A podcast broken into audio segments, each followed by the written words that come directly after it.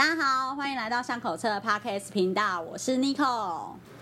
Hello，各位听众朋友，大家好，我是光头哥哥。那我们今天呢是一个在线上的录音，由于疫情的缘故，我们没有办法碰面。那但是我们依旧有邀请到了一个来宾，他是呢在设计大奖的台湾幕后的黑手推动的一个人哦，非常重要的角色。那说起来无人不知，无人不晓。让我们来欢迎红点的 Joey。Hello，大家好。，Joey 你好，今天很开心你也来到了线上，空中与大家见面。我 这句好中英语老套哦教室，突然要放赖世雄老师的音乐了，拜托你了。今天很开心就以来啊，那呃，相信就是红点在台湾是有一定的知名度了。不过我还是很希望就以呢能够先跟大家介绍一下你自己跟红点好吗？哦，好啊，呃，然后先讲哪一个呢？诶，自己或红点，自己选一个。呃呃，好，我自己的呃，我大学念的是工业设计，然后耶又是工业设计，对 耶，光头也是吗？工业设计我万当当然，喽，当然喽，对，骄傲的呢，光头是哪个学校的？华范的。华范是哦，是设计就是交通工具很厉害的那个学校。哦，真的吗？我不知道哎，我们那时候没有。好像华范很多会设计汽车，是不是？嗯，我们那个年代没有啦。我们我算是前几届的，所以说可能是后面的学弟比较优秀吧。哦，那以前你是哪？你是哪个学校我是台科，？OK OK，而且我 我最近接了一个非常惭愧的职务，哦，就我现在是台科设计系友会的会长、哎，哇，哦因为有一次就是我睡过头，然后去参加系友会的时候，大家都说拜拜拜拜，然后就剩下就是很多学学长姐的时候，然后资深学长就是前一届会长就拿一张单子说来来来签到签到，然后就最后就变成这样子的结局。哎，那个台科跟北科哪个是哪个？我一直搞不清楚。台科就是基隆路的那个、啊，就台湾科技大学，北科是台北科技大学。OK OK OK，了解了。所以说是是台呃是靠近台大那个嘛，对不对？对对对，靠近台大那个，就以前的台湾技术学院。嗯，对，然后就是呃，然后因为现在我们其实也也还不知道要做什么，所以如果你们有什么 想法的话，欢迎来跟我们连接。哦，好，那当然坐脚踏车啊，脚踏车那么好玩。可以哦，可以哦，就脚踏车应该是可以跟我们的戏友会去做一些交流，或甚至再去连接戏学会之类的。啊哈啊哈，对，好，那你怎么找你怎么找到红点这工作的啊、呃，我怎么找到红红点这个工作？就是我之前在，因为我是念设计的嘛，然后但是我其实我蛮早就觉得我好像不太适合做设计，然后我就是一直对于做行销或是做品牌管理比较有兴趣，所以我的工作也比较多是在这方面。就是我研究所念的是 fashion 嘛，但是比较还是比较多是在研究就是体验行销或是呃品牌怎么透过体验去营造这样子，所以也比较不是真的是做衣服的那种 fashion，就其实有一点像是、是呃呃就是一个蛮复合的一个一个研究吧，然后。呃，后来我回台湾，先是在设计中心做做展览嘛，就是那时候办那个世界设计大展，就是刚好是、我是二零一零年进去的嘛，然后后来我就去设计，就是品牌顾问公司，然后那个后来就有一阵子就回去家里帮忙我爸爸做贸易，然后然后呃，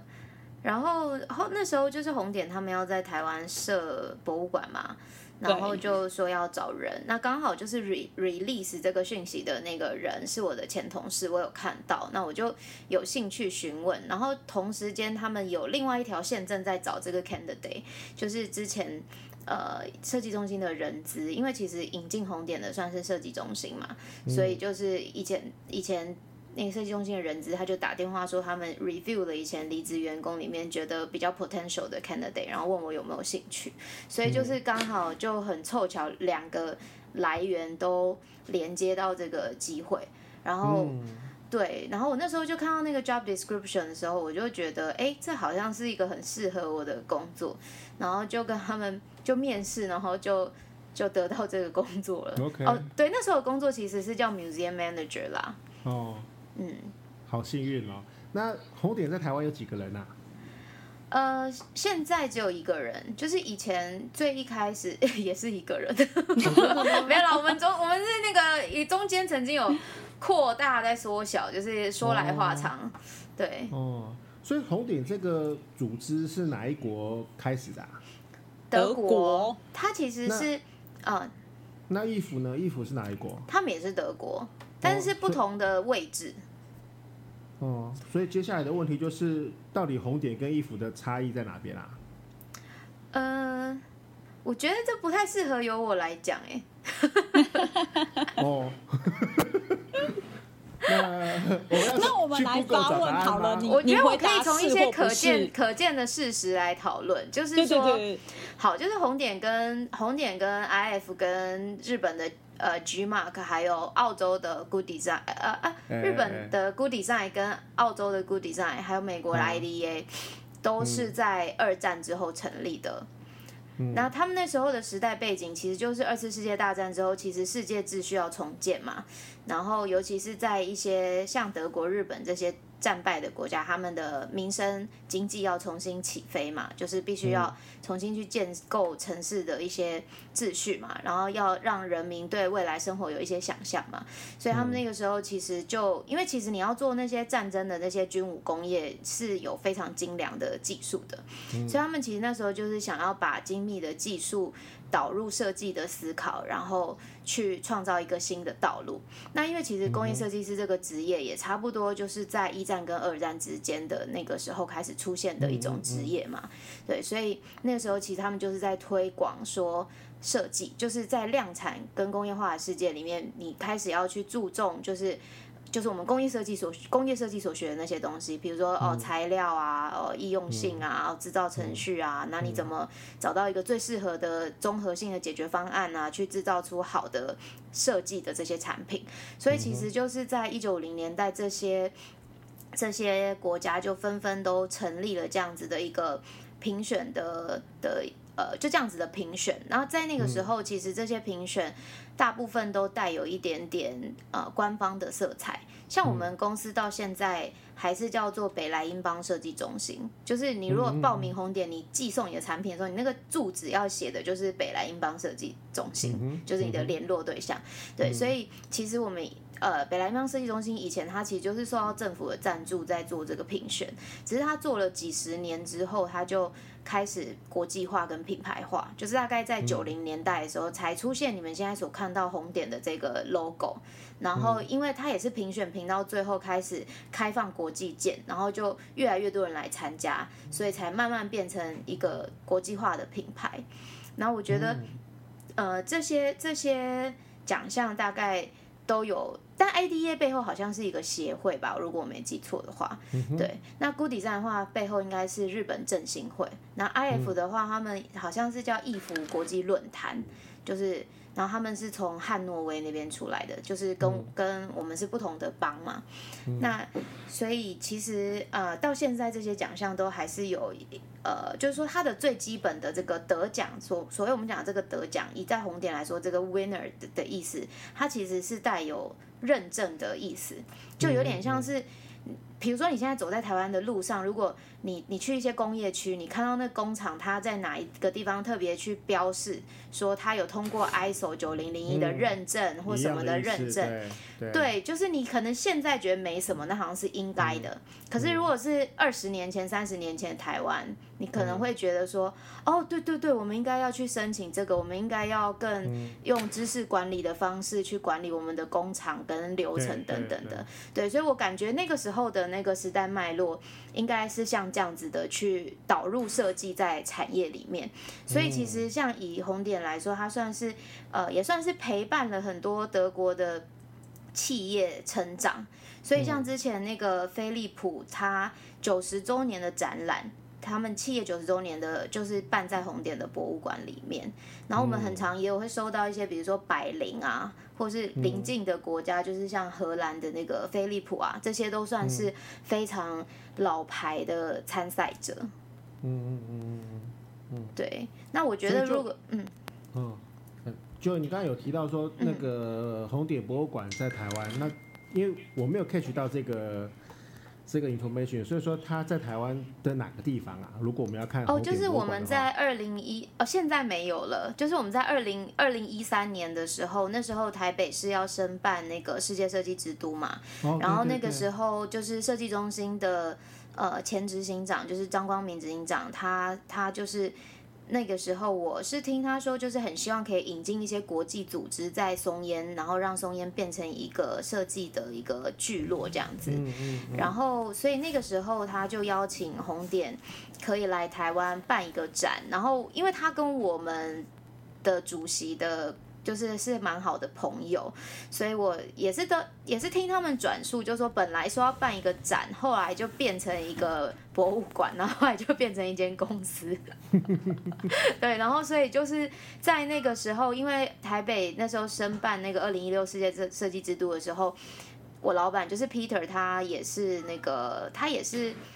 他也是顾问嘛，然后他也是那个啊，事实上，世界设计之都这个活动是他发明的，就是他在担任国际工业设计协会理事长的时候，他发明了这个活动。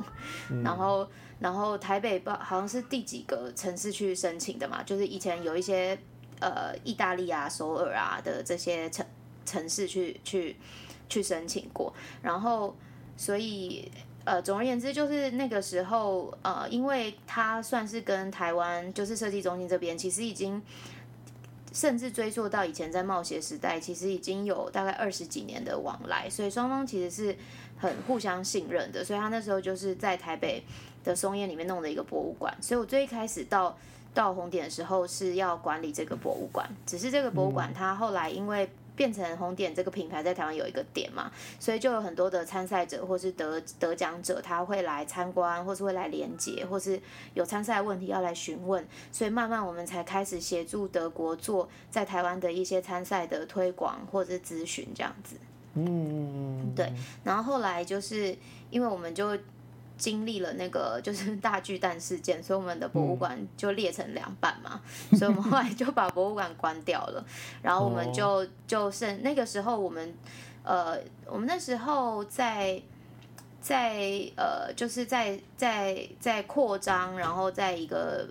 我觉得还本来在裂成两半之前是很 positive 的，就是觉得说，哎，团队已经有五个人，然后也都有各自负负责各自的事情，然后攻读生的团队也已经完整了，就是好像已经可以开始再去调下一步的营运的时候，但是就遇到了那个博物馆裂开的这件事情，然后后来收掉之后，就剩下三个人在处理这个奖项相关的业务，还有品牌的维护。对，然后在二零一九年底，我们又组织重组。那重组之后，我们就呃没有在台湾设点了，所以我现在的身份其实是一个自由工作者。然后我跟红点是呃算是合作的关系，就是我现在、以前我是挂台湾公司的执行总监嘛，那我现在的抬头叫做台湾代表。OK OK，嗯。嗯，我我也讲到之前那段历史，就是那个台湾要成立设计之都这件事情的时候，嗯，我想起一个人的名字叫徐维公，对不对？我有没有记错啊？刘维公吧，哦，刘维公，刘维公，对对对，嗯是是刘维公，对，对对，那个人，那个我听过他的演讲，超级厉害真的、哦。哦。他是我印象中是，其实他还没当文化局长之前，就是我在我刚毕业的时候，那个时候他就是设计中心会聘请的委员。我记得他是社会、社会学的背景嘛，我听到的讲那个演讲就是他在讲社会学在干什么，嗯嗯嗯，然后让我觉得社会学这个这个学科超级有兴趣。因为以前我们在读书的时候，觉得社会学到底在读什么，我们也搞不清楚啊。嗯嗯就像是什么森林系在干嘛，什么人类学系在干嘛，那个哲学系在干嘛，那是一样的意思。可是你不觉得人到中年以后就觉得这些学才是超有趣的？真的，就是我们学那些都是是一些技术而已。真的，真的，真的。所以说我我现在碰到那个什么。呃社会学啊、森林系的啊，我都觉得哇了不起了不起，哲学那个、那了不起，对，真的。嗯，对，那个时候好像就是那个时候是他本来局长是他嘛，就是算是他在他在任的期间去去申请的，呀呀呀，是是是呀，嗯但后来执行就不是那个团队了。啊，我只是忽然想到当时的那些一些人事物而已啦，嗯。对对，嗯，景物一在，人事全非吗？越也没那么糟啦，月换新意就啦，没有回啦日新月异呀、其实这些过就是就是一个过程嘛，对啊，特别是你们聊到这些设计师的事情了，所以光头光头因为他自己本身也是学设计的嘛，一定对这些问题有很多的考量。光头应该曾经也想过自己要去得奖吧？哦，当然有啊，嗯，但是。对我们，我们也属于那种天分比较驽钝的，所以说那个 连边都沾不上。应该不是天分奴队，应该是像我这种没有在做设计的人吧？哦，呃，我有在做设计啦，但是那个都是做好玩的啦，对，嗯，他，你曾经是设计师不是吗？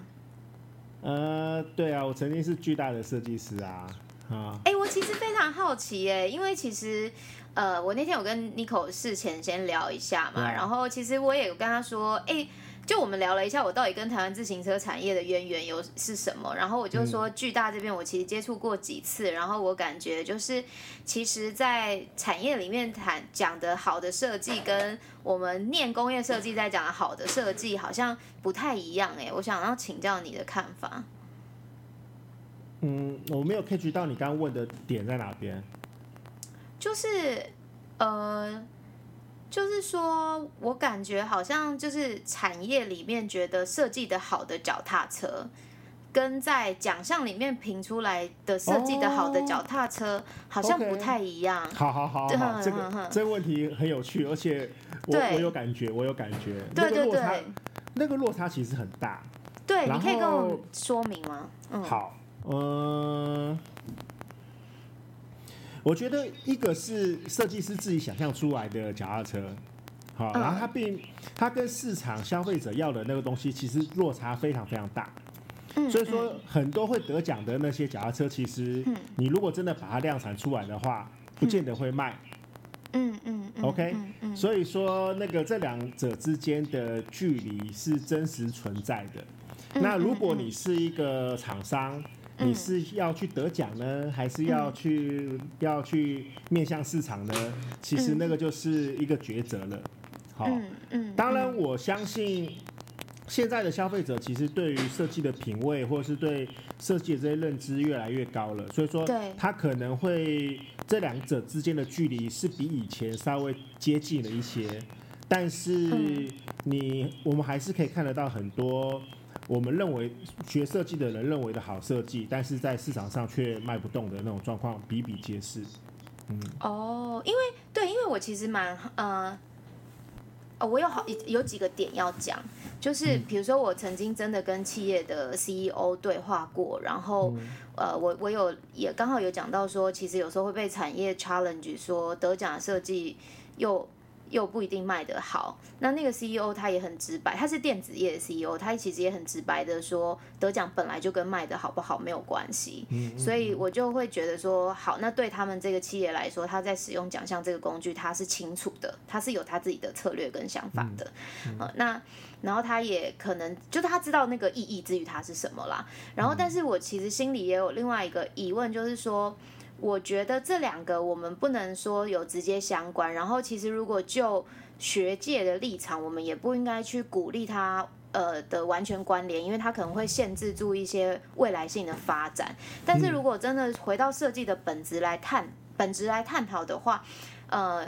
设计应该，我相信，当然红点红点的标准，其他奖项其他奖项的标准，可是基本上应该都不脱，就是说，比如说功能性、人体工学、易用性、材料、造型。跟其呃市场上其他产品的这些整合性，然后呃环保性或者它的情感意涵啊、产品语汇这些，我想这些都一定是工业设计领域的专家会看的东西嘛。然后其实这些专家他其实也很多，他是自行车设计师、产业设计师出身的，所以我就一直在想说，到底是。为什么我会为什么会产生这样子的落差？因为照照理讲，一个好的设计应该是他也觉得这些面向都有做到啊。那其实他应该对消费者来说，它也会是一个好用的东西，除非它可能真的太贵，或者是它真的是有什么其他的问题。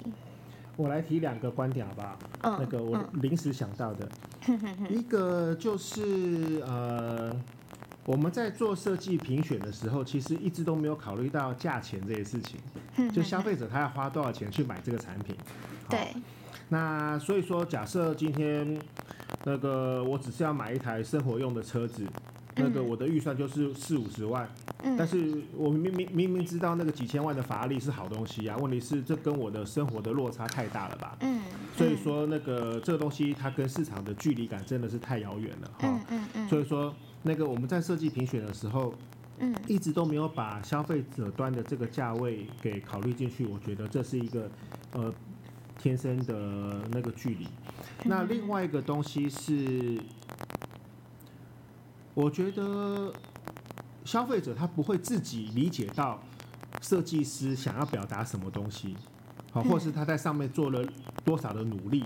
嗯，那这些东西其实都需要有一个媒介去教育消费者，或是去告育告诉消费者说这个东西到底好在哪边，那个用了什么样的了不起的材料，用了什么样的科技，然后做了什么样的制成的突破，这些东西嗯一直都是设计师自己爽的而已。但是最终端的消费者来说，那个他一直都感受不到你这个东西到底好在哪边。我举一个实际的例子。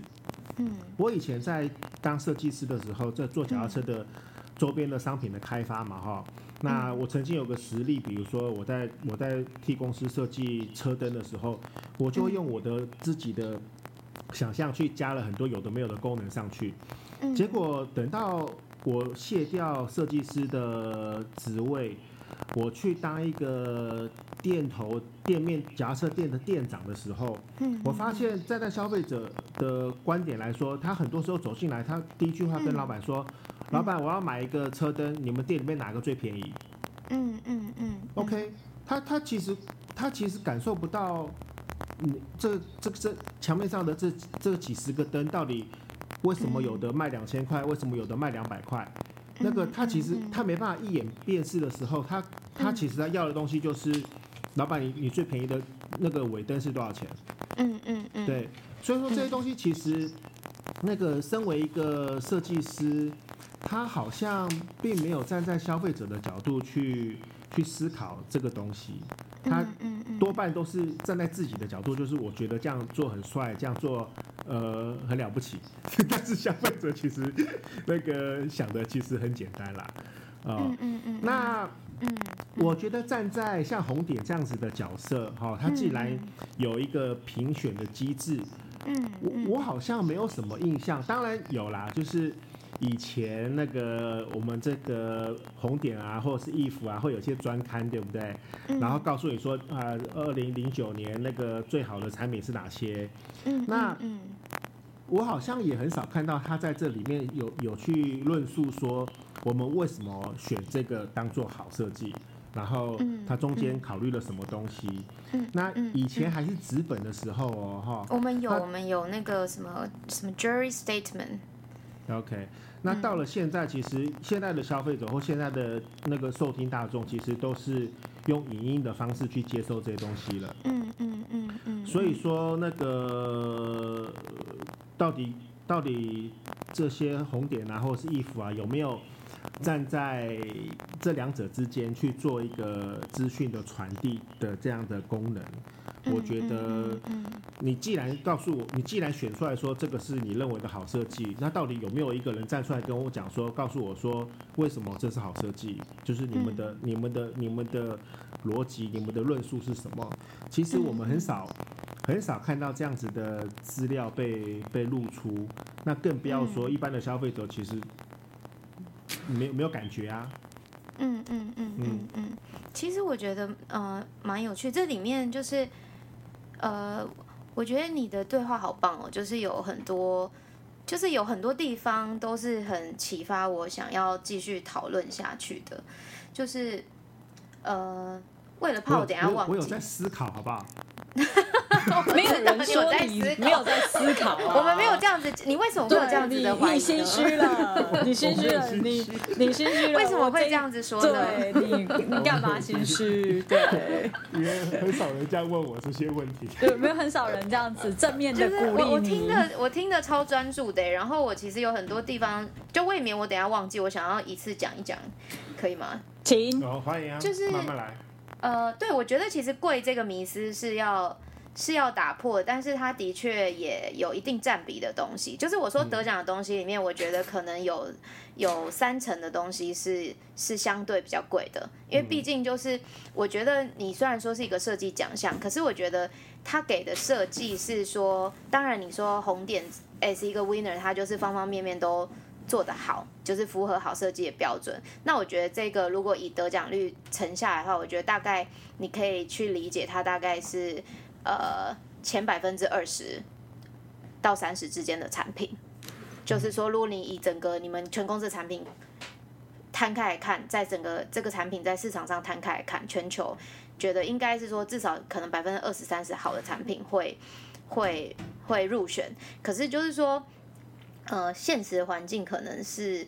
可能是，就是如果一个好的设计，它是呃跟艺术不一样的地方是说，它不是天马行空嘛，它是说它有一个框架嘛，就是说我今天是要为谁设计的嘛，我要解决什么样的问题。所以其实我觉得我们也有很多得奖的产品，它是比如说它是一个超级低价的呃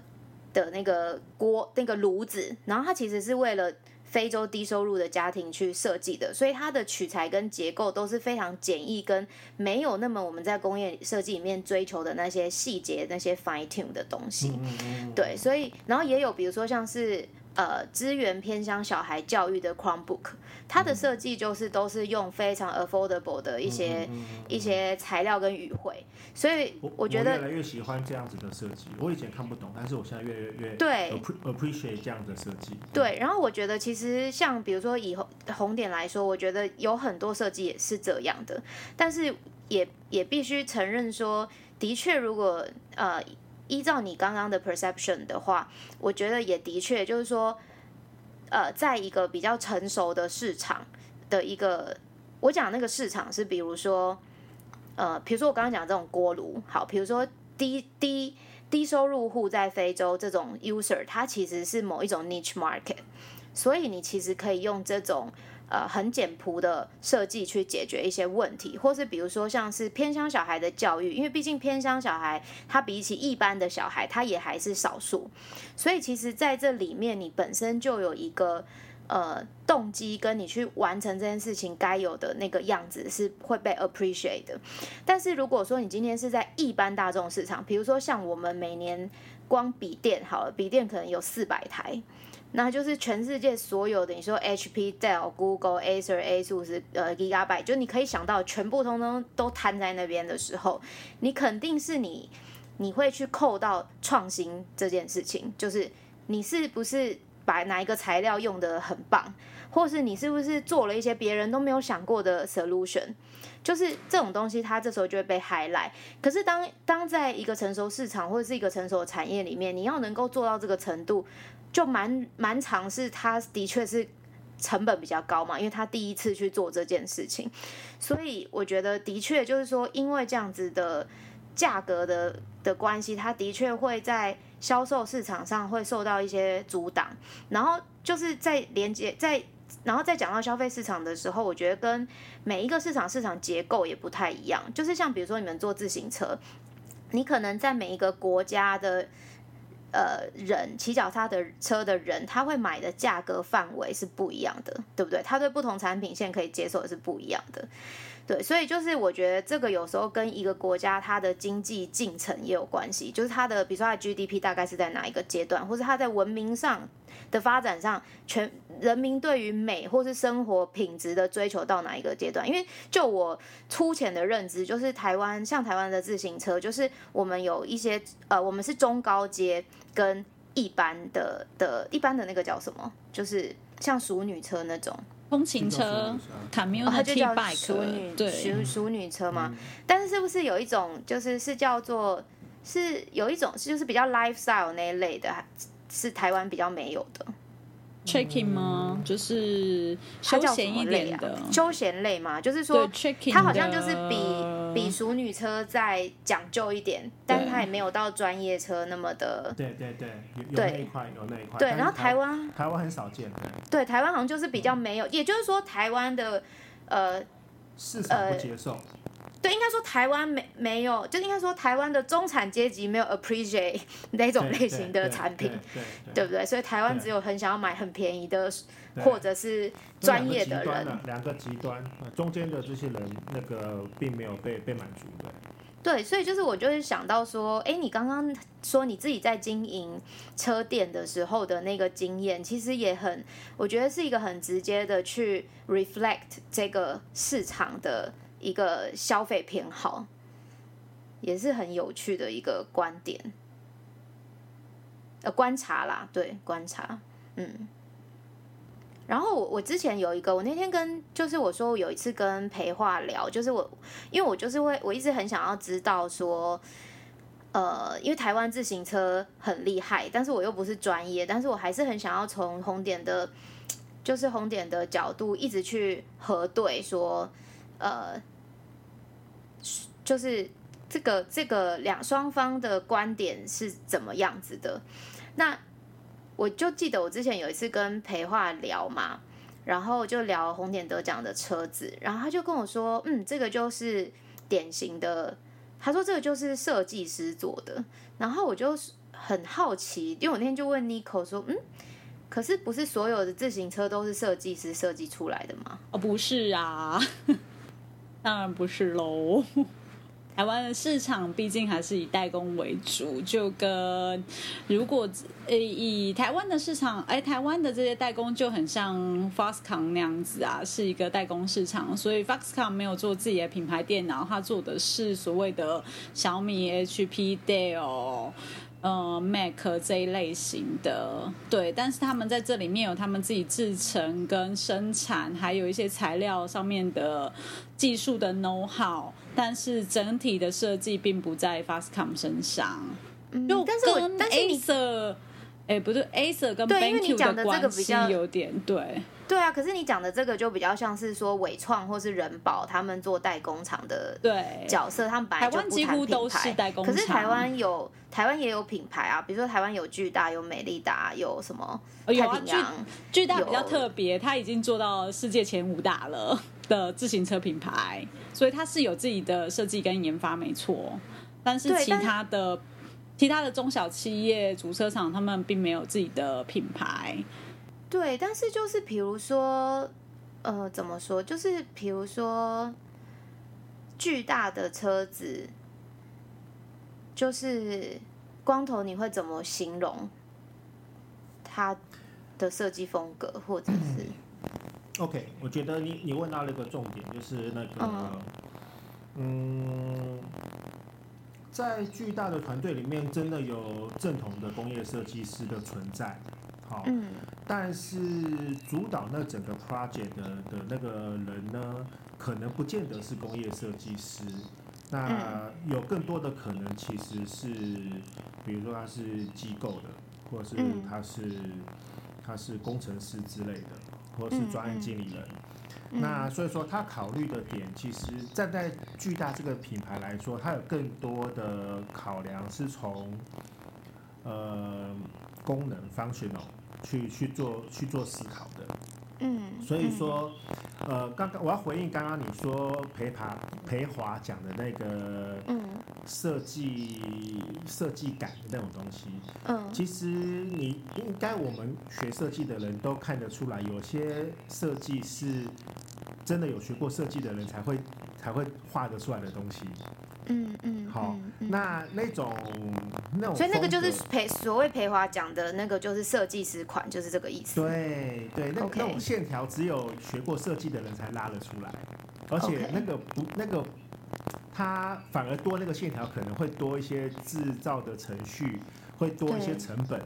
好，比如说我们讲一个，哦，所以你现在讲的就是 GoGo 一代变二代的故事吗？我就是要讲 GoGo Roll，我就是要讲。GoGo Roll 的第一代就是很明显就是玩设计的人玩出来自己玩爽的嘛。好，嗯，嗯然后所以说搞到那么贵，那个他不计成本，他觉得我就我就是要这样弄，就跟苹果的那些东西一样啊，哈。嗯，但是嗯等到他二代、三代以后，那个他面向消费者了以后，他就会知道说，有些东西其实那个消费者其实也不在乎啦，对不对？你什么全铝合金的车架，那个消费者要的只是个铁车架，你给他个铝合金车架，然后他也骑不出来。好，所以说，嗯，那他可是他还是有三阳跟光阳可以选啊。嗯、对啊，我我我刚刚也想讲，就是说，像三阳跟光阳，我相信那个那种那些车子也都有设计师在设计嘛，对不对？但是你不觉得它的那种，自从有 GoGo 出来了以后，那些车子就比较就跟 GoGo 的设计感，我们讲造型来说，就有一个有个落差了。好，嗯嗯，所以所以说那个呃那种。诶、那种格式，那种设计的格式或设计的语汇，那个嗯我觉得造成造成我们的感受不一样。对，那我我想问一个，就是说，呃，因为你刚刚其实有讲一句话说，你说就是比如说巨大里面一定也是有一些正统的呃工业设计背景的人嘛，嗯。对，但是我我我倒不是真的完全说，我觉得好的设计一定是。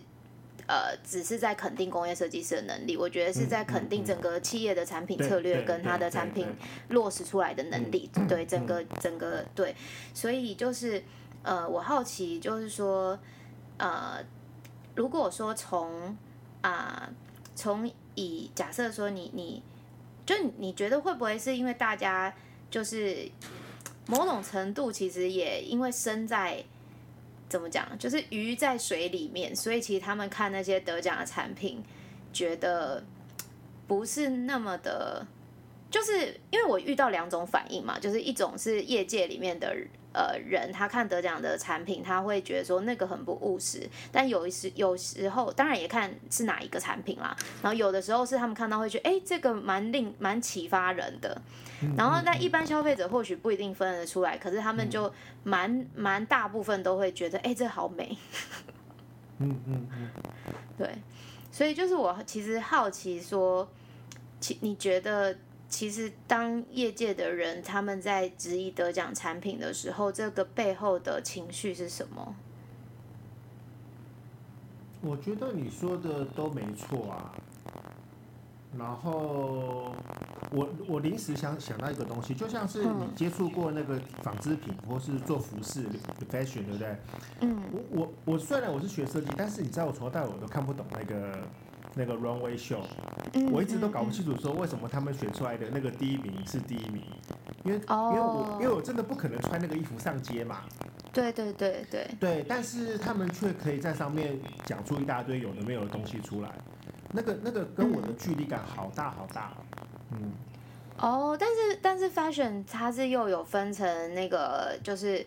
呃那个叫什么 ready to wear，就是要穿的 collection 嗯跟要秀概念的 collection，所以如果你是看要秀概念那个，它其实是透过那个概念的发表去宣告说我这一季的一个背后的一个呃。有点类似品牌哲学或是系列产品线哲学概念，但是嗯。那个要穿的那系列就是才是好，要卖的，对对，但是有有点像概念车的感觉啦。所以说这个又回到到底红点，它要评选出来的好的设计是嗯偏向概念的设计呢，嗯还是面向消费者的设计呢，还是面向生活的设计呢？如果今天呃，假设我随便乱说，比如说有一个有一个设计奖项，它是专门去彰显概念设计的，嗯那大嗯那可能大家就很清楚说啊，这个这里面的东西都是一些比较原创的、比较前卫的东西，那我们就不会去期待说它跟实物上有什么呃太大的连结。嗯嗯，那也许某一个奖项，他他想要表彰的是，他是真的很务实的，他是真的很贴近生活的。所以说，也许作为一个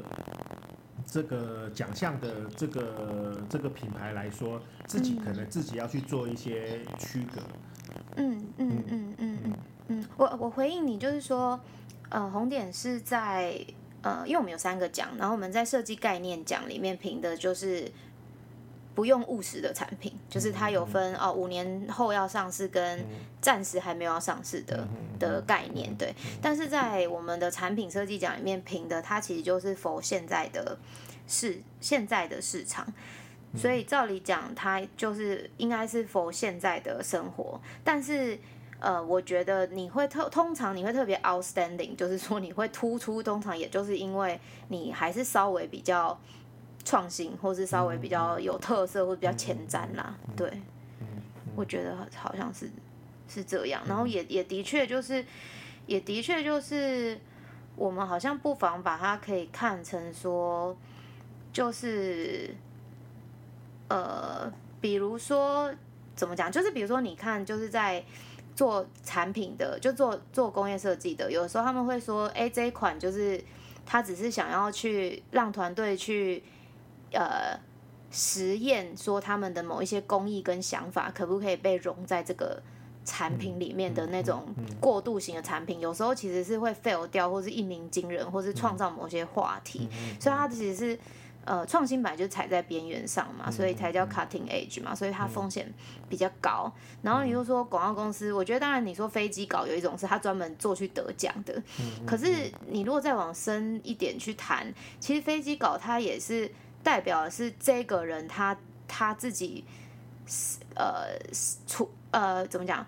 不考虑现实市场的时候，他真的想要去表现跟挑战的一些东西，把它放在这黑飞机稿里面。然后可能通常就是或许过了好久以后，这些养分其实它有其实是有灌输到后面的一些产品的发展。就像我那天去那个 Cycling Museum 嘛。然后我就看到巨大有一个是那时候好像是一开始用碳纤维做的那个车，嗯，然后后来后来那个车的名字它就变成了一个系列，嗯，我觉得那个时候我就是感觉到就是说，呃，其实他创新本来就他是非常勇敢，跟他一定会有很多的讨论，他才会他才会。在那个浪尖上面，然后不管就是可能那个成败，或许它不是在当下或是在销售额上面去评断。可是如果作为一个设计评鉴的机构，都应该呃要去鼓励这样子的态度。嗯。讲到这个，那个其实巨大已经算是台湾业界里面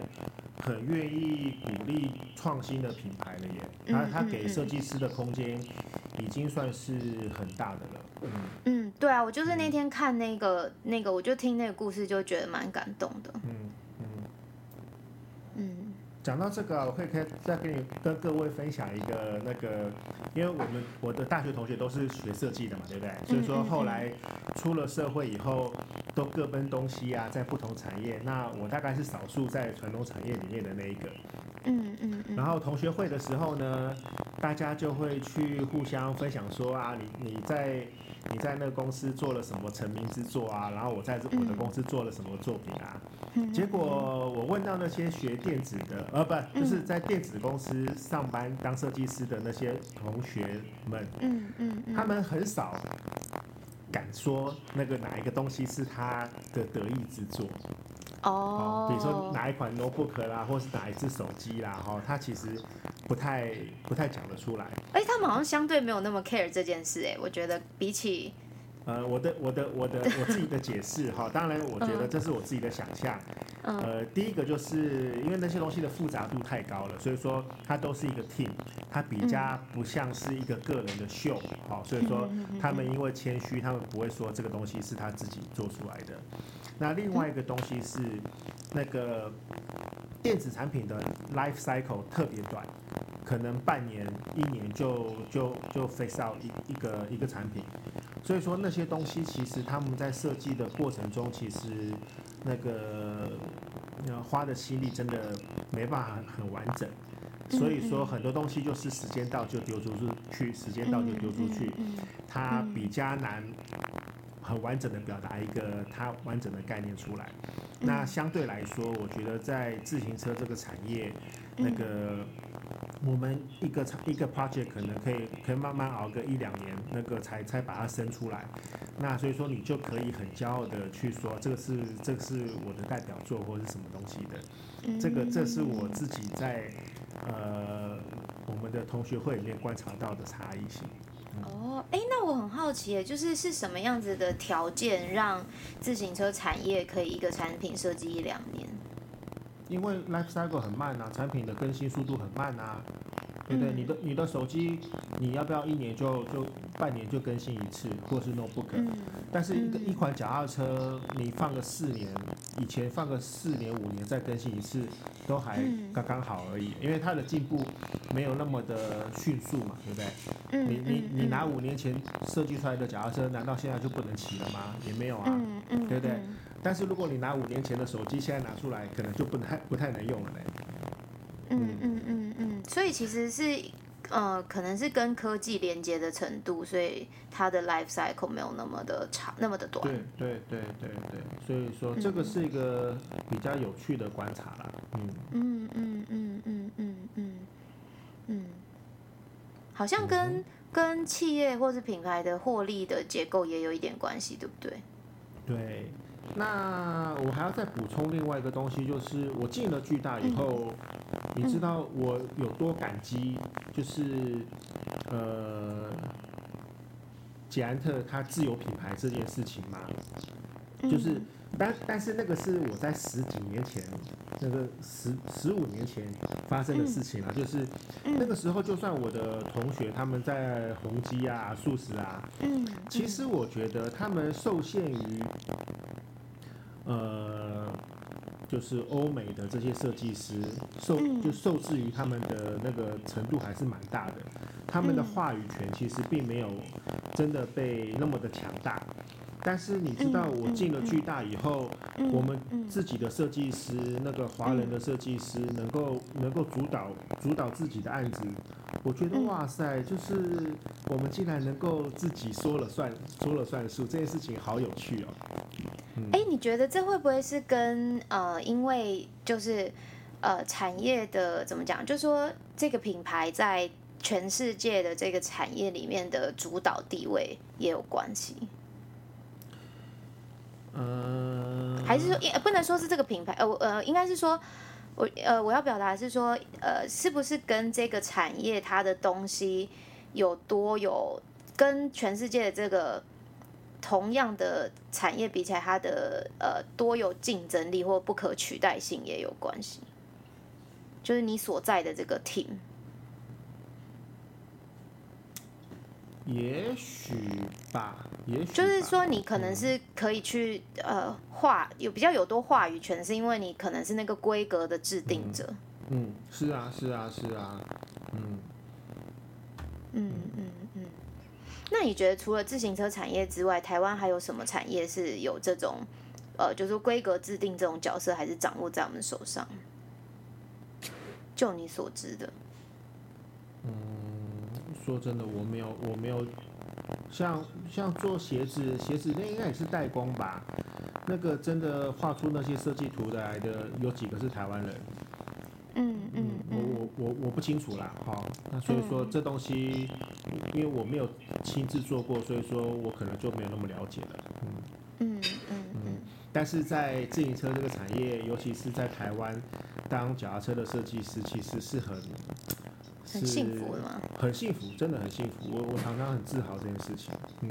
那你为什么后来没有做了？资质驽钝嘛，就就人家都做的很好，都做不好啊。对啊，因为他最好的朋友就在巨大，现在是首席工程师啊。所以，每天就是互相的，对你吐槽我，我吐槽你，然后他一天到晚都会笑那个光头讲的都是屁话。对对。今天这集如果今天这集如果又被他听到的话，他就会在底下继续留言说：“你们就是光头，你不要再继续屁下去。”去了，不过每个设计师都有一些不同的见解跟想法啦。然后，对啊，所以就以就以其实接触了自行车行业之外，还有什么其他的行业会可以跟大家分享吗？刚刚也聊到了不少电子业嘛，台湾应该还有一些其他传产是在这部分上面一直努力嘛。呃，我觉得就是如果很浅层的从呃红点的这个参与度或是得奖的这个比例来看的话，台湾在参与度上比较高的几个行业就是几个产业就是呃电子业嘛，然后呃呃就是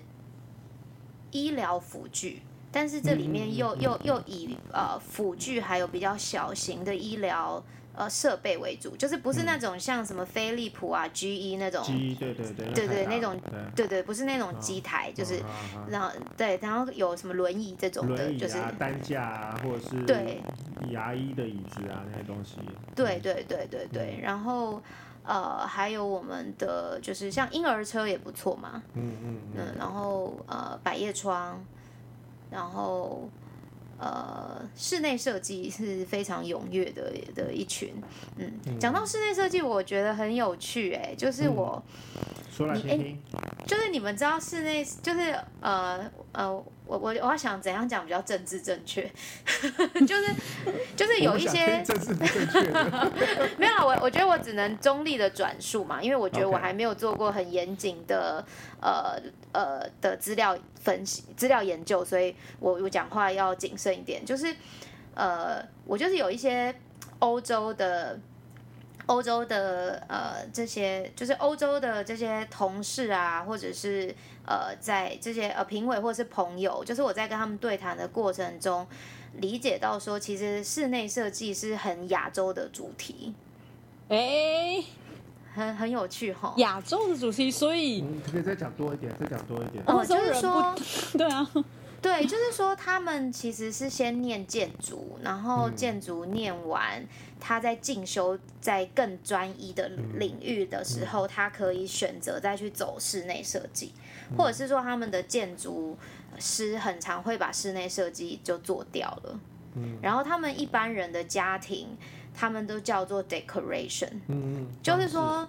对，就是说，如果你不是太，就是比如说，我们有时候在评台湾的这个室内设计，或是亚洲的室内设计的时候，有些作品他们其实呃会有一些委员觉得说，嗯，这个没有什么设计，它只是布置而已。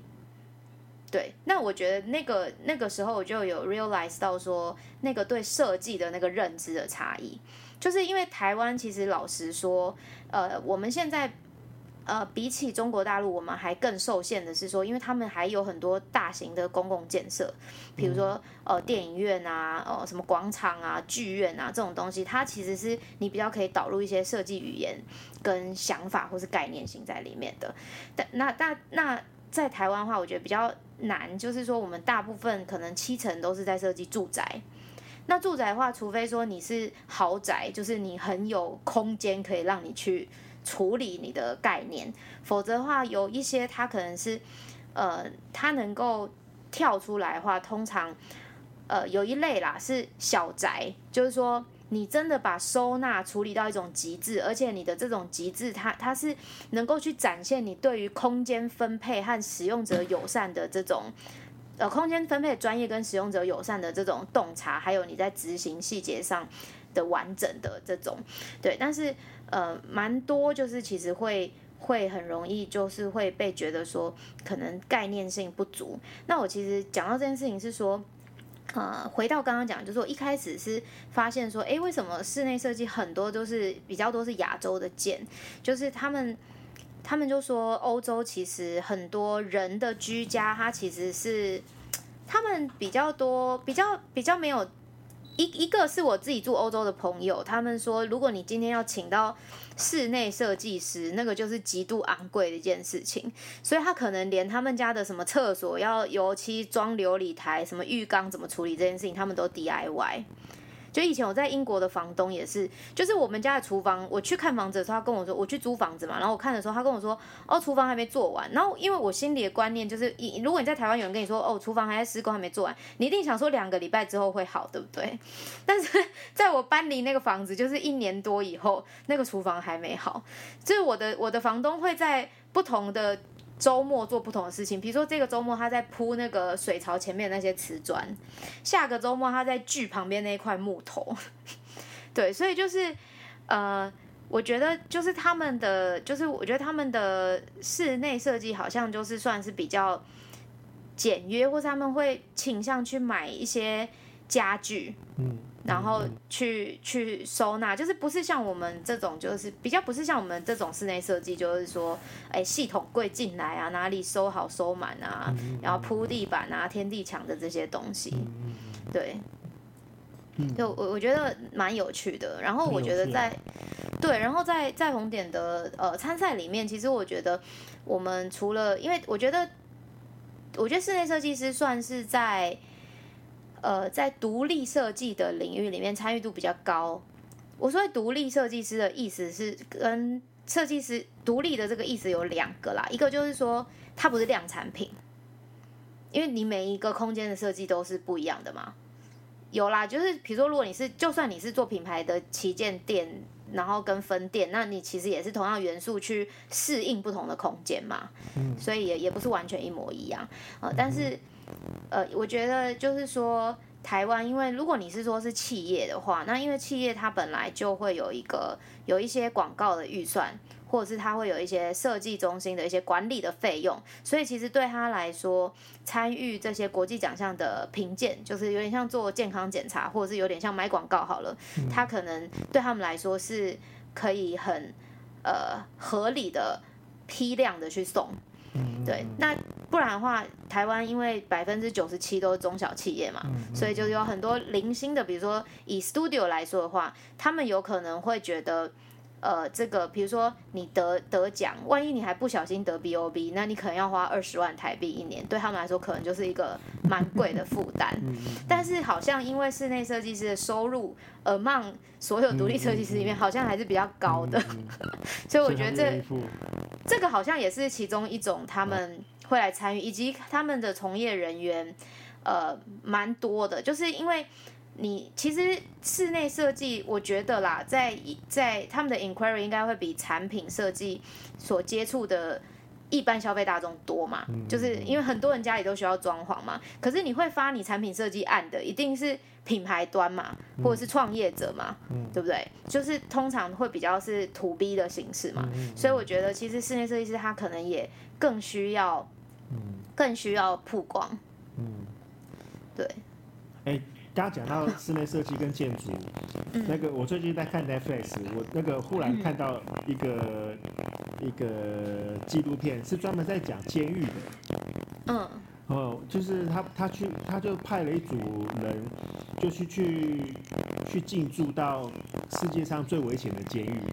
然后有什么菲律宾啊，什么那个墨西哥啊那种地方。嗯嗯嗯。然后我就忽然想到说，你不觉得？监狱这个东西很需要被设计吗？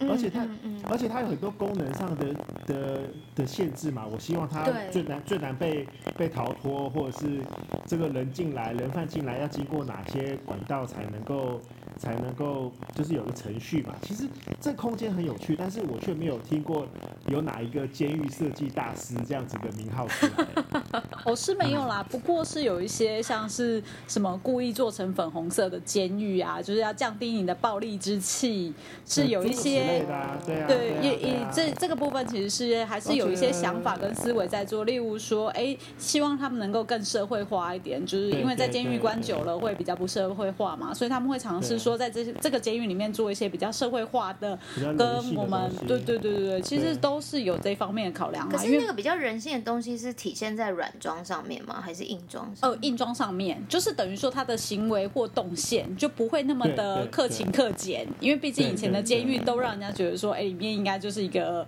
很混乱，对对，就是烂啊，就是臭啊，站不直。对对对对，其实他们会真的，我有去考量这件事情，因为他们发现说，这些就是受刑人离开了监狱之后，其实他们很容易又再回到监狱的一些种种的状况跟行为，就是因为他们会变成反社会化的一个人群跟性格现象，所以他们会希望，即使在这段时间，他们也不要被。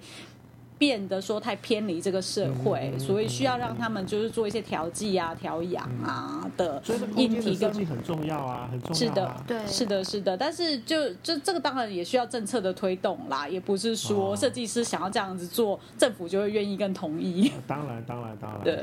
其实是我我我跟 Joy 补充，就是为什么你可能够讲出这些东西出来，是因为他是学法律的。哎你说什么什么？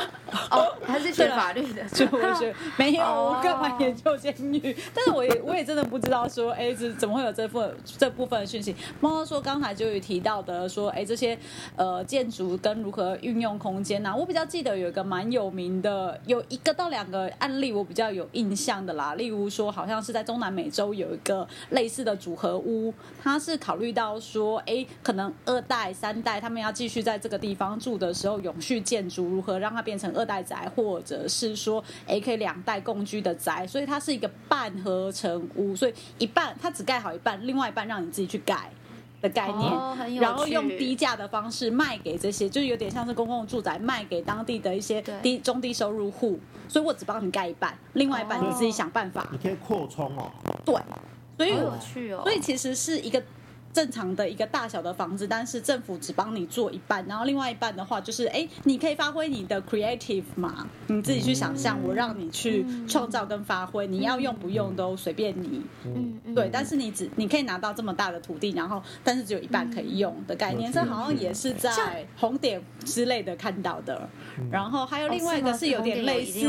因为我刚刚正想说这个就会得奖，对对对，应该是就类似。然后还有另外一个就是比较类似，没有，如果他执行做得好的话啦，嗯，对，对，这确实是他他有他是这样的提案啦，然后也确实在当地有有盖了一排这样的房子，已经盖了，对，然后他们真的真实去实际看到之后，他们发现说当地的居民真的可以好有创意哦，他们既然可以把另外一个空间做的那么的，就是比他们设计师想的还要棒，他们就想都没想到原来可以这样子去用，嗯，所以嗯其实有一点结合跟联系的那种连结性。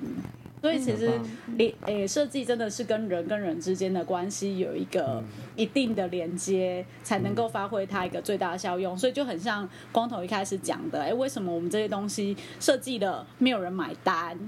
那也很可惜，因为他没有跟人做到连接了嘛。那红点也是在这里面必须要扮演一个很重要的桥梁，包括说联系这些设计师，然后如何运用红点自己的平台的实力跟力量，让所有的消费者认知说，哎，其实红点认证的这些东西是一个很棒，不只是一个 good design，然后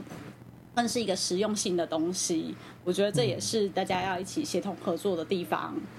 嗯，很好。嗯，是的，所以所以这是我们今天的结论吗？是很感谢助理这么辛辛苦苦的跟我们连线不。会不会，但我其实原本想说，我我不就是我刚刚以为我们只是在闲聊，因为好像跟我们那个上次聊的东西完全不一样。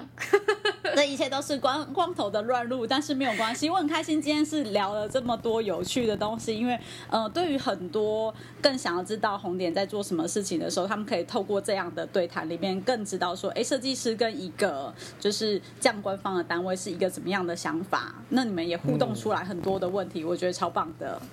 我觉得我们可能还有第二集耶。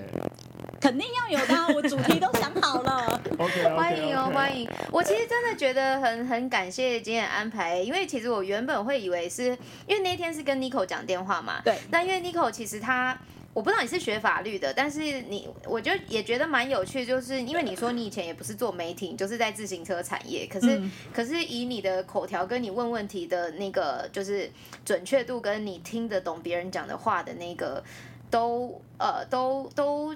都就是我觉得都有。